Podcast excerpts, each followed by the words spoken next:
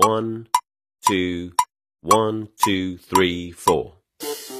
大社会，小新闻，新鲜事儿，天天说。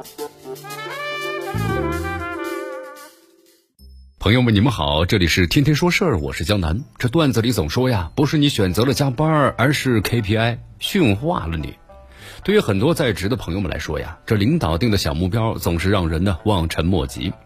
根据报道，十月一号的时候，河南郑州啊某街道环卫工用这高压水枪呢打落树上的黄叶，促使这树叶呀加速落下。这环卫工说，这领导检查要求呢看不见一片枯叶，这确实很难做到啊。把叶子先打下来，能集中清扫。对此的话，环卫部门的回应，用水枪打树叶那是不允许的。那么后来，根据媒体最新的报道啊，郑东新区啊环卫部门的负责人称，这当地环卫部门呢清扫实行的是行业管理呢加公司化的运营。作为管理部门，我们将约谈呢负责环卫工作的管养公司的相关领导，加强了相关作业的规范要求，杜绝此类事件啊再次发生。这涉事的环卫工人呢没有提及是哪个层级的领导的指令，也没有说明是普遍要求还是特殊情况。但当地的环卫部门的说法呀，似乎是印证了。其说法属实，也把这个矛头呢指向了管养公司有关的人员。如果真是这样，为了检查者看不见一片树叶，这环卫工人呢用高压水枪把树上的叶子打下来，还真是上有政策下有对策。但是也不知道到底呢，你夸这个检查者是严格要求，还是佩服咱们的环卫工人呢有求必应。一叶落而知天下秋啊！这树叶会随着季节的飘落，这是大自然的规律啊。尤其是秋冬季节，正是落叶呢缤纷的时候。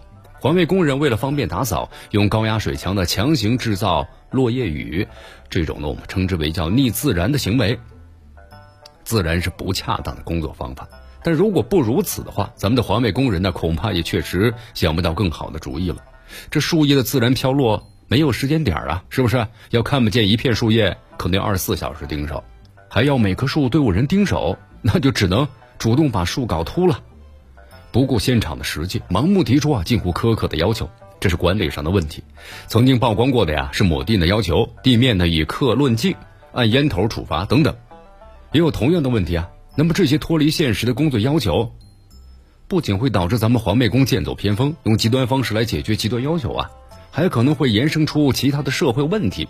实际上呢，在钢筋森林的城市当中，一树金黄，一片落叶，它散发出的是难得的秋之韵味儿，也常常引来市民们驻足拍照。为此呢，北京、上海等城市啊，也纷纷出台了落叶环扫的政策，为的就是要留出呢。秋天的美好，当然这环扫并非是不管呐，这街道呢有其卫生的标准，对不对？管养公司给环卫工人指定标准，那是无可厚非的。